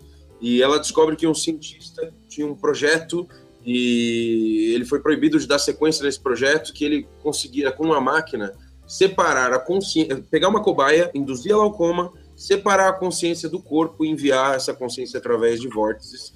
Ela acredita que se ela, se esse cientista existe, se ela convencê-lo a ser uma a ser uma cobaia dele, ela pode entrar nessa máquina do cara, encontrar a consciência do filho, ensinar para ele o caminho de volta até o hospital antes dos médicos desligarem os, os aparelhos, assim. E aí o livro mostra para onde a consciência dela vai. E é um livro maluco, pequenininho, assim, e o meu desafio foi como contar uma história complexa de uma maneira muito simples. Então eu usei de muita metáfora, usei de muito, muito exemplo de muita coisa mais concreta, eu usei John Lennon como referência, usei Leonardo da Vinci. Então foi divertido, assim. É um livro que já está escrito. Esse ano eu estou escrevendo um livro que já é mais voltado para o universo do folclore. Ano que vem vai ser outra coisa. Eu penso, sim, eu, eu gosto muito de histórias, né? Beleza, essa pergunta foi da Michele Pontapovas e ela, e ela fez outra pergunta aqui, que é uma pergunta que é curiosa, do tipo, pergunta para todos, quais são as comidas típicas preferidas de vocês? Eu, eu achei, eu, eu, eu, quero, eu quero que vocês respondam essa pergunta e respondam uma, uma outra, que é o seguinte, falando em comida típica, o que de típico, assim, do Brasil é, das coisas do nosso dia a dia, que fazem parte aí também do nosso folclore, tem no livro de vocês, na, nas obras de vocês também. Tem muita coisa, tem coisa de cidade, de comida, vocês falam sobre isso também dentro da obra de vocês. Gustavo, já que essa, essa, você já estava respondendo aí, você começa, depois eu pro Ian Felipe. Olha, no livro do Tibor Lobato, eles vão para casa da dona Gailde, que é a avó deles. Ela é uma exímia cozinheira. Assim, eu queria deixar as pessoas com água na boca quando lessem essas passagens por ali, assim. Ela tem muita coisa de vó, sabe? De bolo, de cenoura com cobertura de chocolate, uma infinidade de coisas. Eu trago outros elementos também. Eu tenho um cachorro no livro 3, por exemplo, que se chama Tapioca, é, porque a pessoa que deu o nome faz muita tapioca. Eu sou fã de tapioca, é, enfim. E de comida típica que eu gosto, cara, eu, quando eu fui para Salvador, por exemplo, tocar lá, que eu tava comentando antes da, do começo da live com o Ian aí, é, eu, eu, eu cheguei primeiro do que os caras da minha banda no aeroporto. Então, para esperá-los, eu tive que esperar por muito tempo os caras chegarem e tal, é, porque o voo deles estava atrasado. Eu comi 19 acarajés. oh! Nossa, mano. Pouquinho. Ele fez basicamente 16 horas esperando por ele. Eu, eu esperei por 16 horas, então beleza. Tá. Dá um acarajé e pouco por hora, né? Assim tá então, assim, é, realmente é uma comida muito gostosa. E que aqui em São Ficou Paulo nervoso? não faz daquele jeito. Não consegue. Eu vou usar, eu vou usar isso agora, cara. Eu tô ficando aqui já cinco acarajés, velho. Era, era um acarajé e logo depois um bolinho do estudante. Que eu não. Uhum. Estudante, né? Nossa senhora. Coisa maravilhosa recomendo. Se você for aí pra Bahia, qualquer um aí, cara, coma isso, porque. Ficou nervoso, começou a comer demais, meu Deus do céu, não chegou nunca. E começou a comer um. Eu esperava dar uma voltinha no aeroporto e ia lá, ah, você me vê mais um, por favor? Já deixa outro pra viagem. Gustavo, você, você, você fez um comentário agora que me lembrou das coisas mais baianas que eu já vi na minha vida. Eu, eu, eu, tava, eu, eu, vi, uma, eu vi uma fila uma vez e era, tipo assim, da, a filha da lanchinha que vai. Tem uma ilha aqui em Itaparica, né? Então tem uma lanchinha que faz o translado. E tinha uma fila imensa, porque era, sei lá, Ano Novo, São João, Carnaval, alguma coisa assim. E aí eu andei até o começo da fila. E eu falei assim, brother, quanto tempo você tá na fila? Aí ele olhou pro relógio assim, rapaz, tem uns quatro acarajés. tá vendo? Tá vendo? Eu falei brincando. Porque eu sentava para dormir em algum cantinho, no, eu, o segurança ia lá e falava, moço, você não pode deitar aqui. Ô meu rei, você não pode deitar aqui. Eu, aí eu ia para outro canto, vinha o mesmo segurança e falava, moço, você tá me seguindo? Qual que é? Aí eu deitava um pouquinho ali, ficava eh, em cima do, do vaso sanitário ali um tempo, aí doía as costas, eu ia dar uma volta. O que tinha para fazer, que era permitido e que, ok, era comer a carajé. E era muito bom, então não tinha o que fazer, eu comia. Ian, por favor, dê continuidade a esse papo. Comida preferida, típica. É, e... eu, não sei, eu não sei se, se minha escolha se, se correlaciona como típico, porque é um prato normal, mas para mim nada nada nada vence um feijão, uma feijoada de feijão preto com farofa, velho. Pode, pode ser só isso, não precisa nem de arroz, não precisa de mais nada, só só feijoada para mim é fenomenal. Em Araruama é, há muitos elementos, né? Mandioca, aipim, é, é, é, enfim, da natureza tá tudo lá. Mas uma coisa que, que, que o Gustavo falou que, que fica comigo, porque eu também gosto muito, é a tapioca. Então, tipo, é, se, a, se a noite se a noite tava né, bonita, era, tinha um sorriso de tapioca lá em cima, sabe? Tipo, algo, algo assim, só que mais bem Legal. Beleza. Ô, Felipe, a sua comida típica lá, já que você é mais urbano, é aquele cachorro quente com purê. Como é que é as comidas típicas preferidas e as suas obras aí, por favor? De maneira alguma. É... eu vou entrar pra tríade da tapioca, porque eu amo tapioca. É nóis. É, eu, eu, eu, é. queijo coalho com coco. Eu tenho um capítulo inteiro no Ferro Água Escuridão, onde tem uma pulverização de uma tapioca, inclusive, que é um capítulo nonsense lá tudo, enfim. Mas é, eu adoro tapioca. Eu gosto do açaí fake, aquele açaí que, que com Fruit Loops, sucrilhos, leite condensado, é, Nutella no meio, assim, tudo. Eu gosto, cara, desses açaí de, de, de, de cidade grande que os caras inventam, assim, tudo. Uh, mas acho que tapioca, cara. Eu sou vegetariano, né? Então eu, eu, eu, eu vou pender para eu, eu gosto muito, muito, muito da culinária do Rio Grande do Norte. Apesar de ser vegetariano, não como nem peixe, tá? Assim, não, não tem nenhum pessoal fala, mas você é vegetariano, mas é um peixinho? Não, não como nada de carne. Nem, mas o, o, na, no Rio Grande do Norte tinha muita opção, cara. Muitos grãos, feijãozinho verde, manteiga de garrafa, pirão de queijo, pirão de, é, pirão de leite, né, no caso. É, cara, muita opção, assim, então, não sei. Leia a história da alimentação do Câmara Cascudo, muito boa também. Agora, de doce, eu acho que, sei lá, Minas Gerais tem o melhor cardápio de café da manhã da, da do Brasil. Você tem ali doce de leite. Ah, cara, vou até parar de falar com fome. Sim, sim, é comida que não acaba mais. Minas é um negócio assim, as pessoas comem, meu Deus do céu já para mudar desse assunto agora, é da Simone Sauresig, provavelmente eu falei errado. É, vocês é, buscam uma versão melhor para se adaptar, uma, é, uma versão da história do folclore para se adaptar à história de vocês, uma, uma, uma história que já existe para adaptar a história de vocês, ou vocês preferem criar algo novo baseado no que já existe? O que que, o que, que vem? A, a, o que vocês preferem usar? Eu acho que eu vou usar uma palavra que eu comentei bastante aqui: a ressignificação. Eu acho que é usar o que tem e ressignificar. Por exemplo, uh, eu tenho um personagem no, no, na série do Tibor Lobato, ele se chama Humberto Lomeu. Ele é o Boto. É, a história do Boto a gente conhece, né? É o cara que vira Boto lá na, na, época X, engravida uma menina e vai embora e tal. E também é uma desculpa para as meninas que aparecem grávidas e sei lá, não quer falar pro pai quem foi, coisas assim. Então, eu trouxe isso de uma maneira completamente diferente, mas usando sim dessa, dessa coisa. Eu coloquei, pô, o boto nada mais é do que um golfinho também é, da, da, água doce. Dizem que o golfinho é um bicho super inteligente, ele usa, se comunica através do, do, do, do tipo, é um sistema de sonar, é, é, ele é um bicho que, enfim, ele faz sexo por prazer, ele é um, ele é um bicho muito inteligente.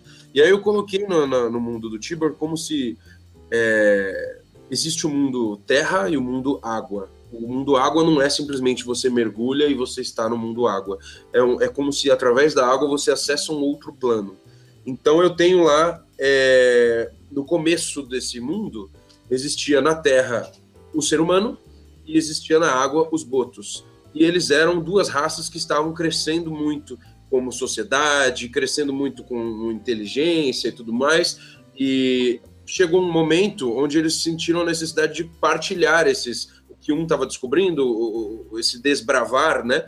Compartilhar esse conhecimento. Então, alguns botos foram destacados e receberam uma, uma, uma espécie de bênção para se tornar humano em algumas épocas e vir para cá passar conhecimento e levar conhecimento. Só que ao longo das eras, o ser humano foi se desligando dessa coisa natureza, a gente foi deixando de se ver como um bicho, a gente começou a se ver como algo à parte da natureza. Hoje a gente tem uma, uma sola de borracha no nosso pé para nos separar da terra que é da onde a gente veio, sabe? Então, esses botos aquela bênção que eles receberam começou a virar uma maldição e eles continuavam vindo. Então eles não aguentavam mais ficar sob pele humana. Então era uma coisa. Aí a gente acompanha essa. Assim como a gente acompanha a história do Tibor, tem esse Humberto Lomeu ali que você ele acaba se tornando, se tornando um vilão por algumas escolhas que ele, que ele faz para tentar se livrar dessa maldição, mas ao mesmo tempo você compreende a visão dele, dele estar tá aqui num lugar que, nossa senhora, para ele é, é terrível. E aí através disso eu consigo fazer um espelho para quem está lendo com relação a quem somos nós, o que, que a gente está fazendo e tudo mais. Uhum. Pô, olha esse cara, ele era puro e a gente deixou o cara ficou louco e ele é um vilão, mas calma aí, olha só, sabe? Então, acho que é isso que eu tento fazer, assim, eu ressignifico, eu pego essas essas pego milhões de origens dos personagens, tento traçar alguma coisa que se encaixa no nosso mundo, que eu consiga passar uma mensagem dentro desse universo do Tibor com relação ao que a gente está vivendo hoje. Eu, com o Negrinho do Pastoreio, eu trago esse lance do, do preconceito com, com, os negros, eu falo muito de escravidão, eu tenho um personagem LGBT, então eu trago essa, essa, essa, esses questionamentos que a gente vê nos dias de hoje e tudo mais para dentro desses livros, desse universo fantástico, com essas, essas bases do folclore que a gente aprendeu a ouvir desde moleque, assim, coisas sim, assim. Sim. Ian, é, é, a sua história aí, tá, então, é, é, é, uma loucura. Não tem, não tem nada a ver. Tipo, pegou e falou, é agora é de cabeça pra baixo. Beleza. Essa questão da ressignificação... Ixi, Maria, não vai falar essa, parte, essa palavra. é, enfim, essa, essa questão de dar um novo significado para, para o, o mito e a lenda é, é, é, bem, bem curioso e eu acho que é mais ou menos o que eu sigo mesmo, assim. A minha questão, a minha questão, pelo menos que, que foi mais crucial para essa decisão, é, foi porque meus personagens principais, meus meus protagonistas, to, quer dizer, todos os meus personagens seriam é, é, seriam personagens nativos, né? Seriam é, é, é, influências ou homenagens a tribos que existem ou existiram. E aí o fato de ainda existir me preocupava muito essa questão do, do, do da representatividade, sabe?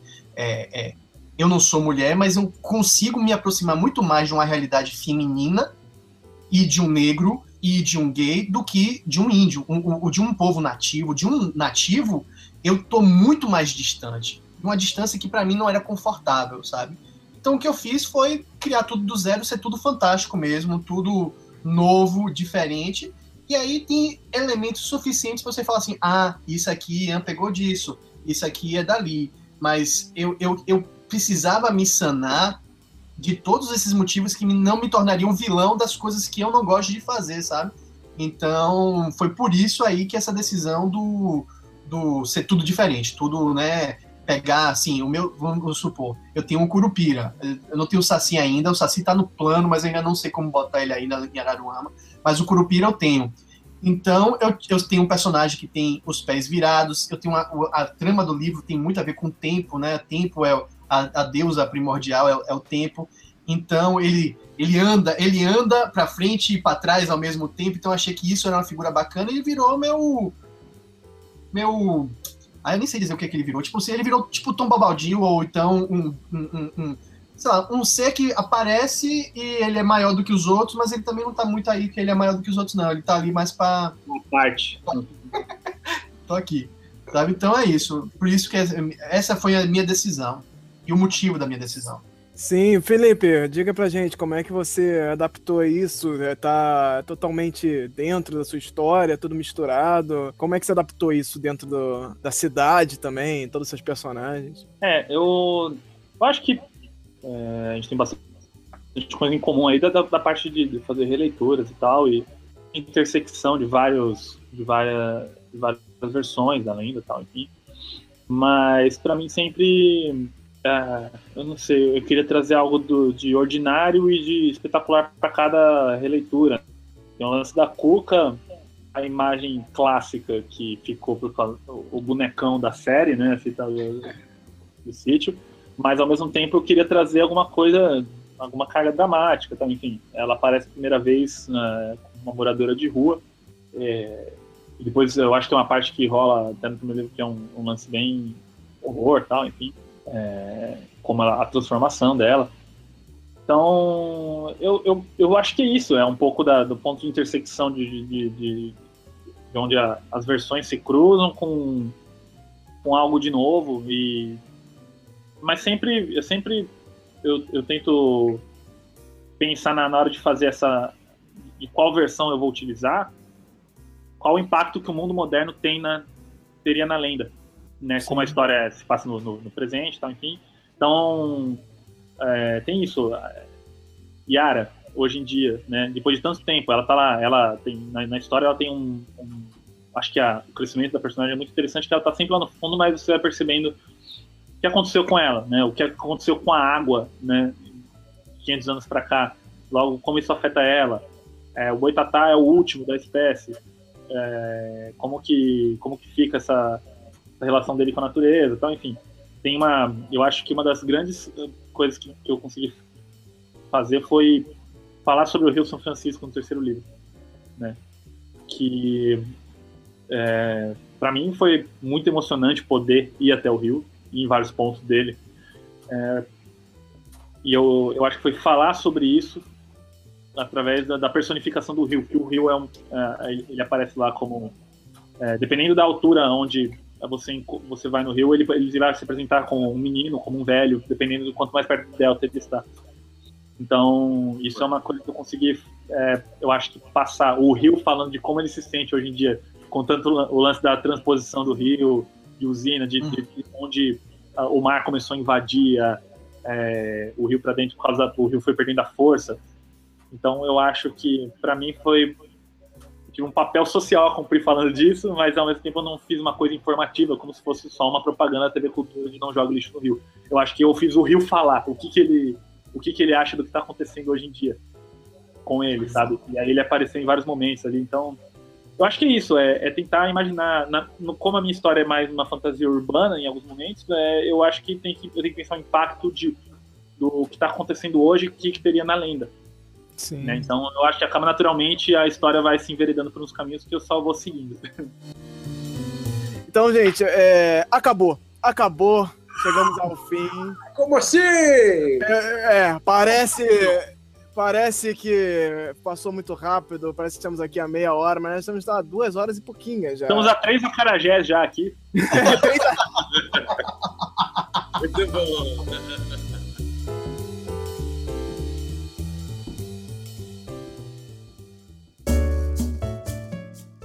Estamos chegando ao fim do podcast do Folclore BR. Espero que tenha curtido o bate-papo e que ele tenha agregado alguma coisa para você.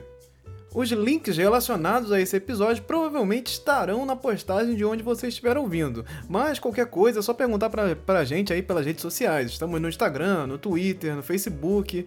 Basta buscar aí Folclore BR, que provavelmente é a gente mesmo. Aproveita para se inscrever também no nosso canal no YouTube, youtube.com/folclorebr. Ah, e você pode buscar folclorebr.com que você vai encontrar coisa lá também. Esse podcast foi produzido por Alvaz e editado por Rodrigo Vale.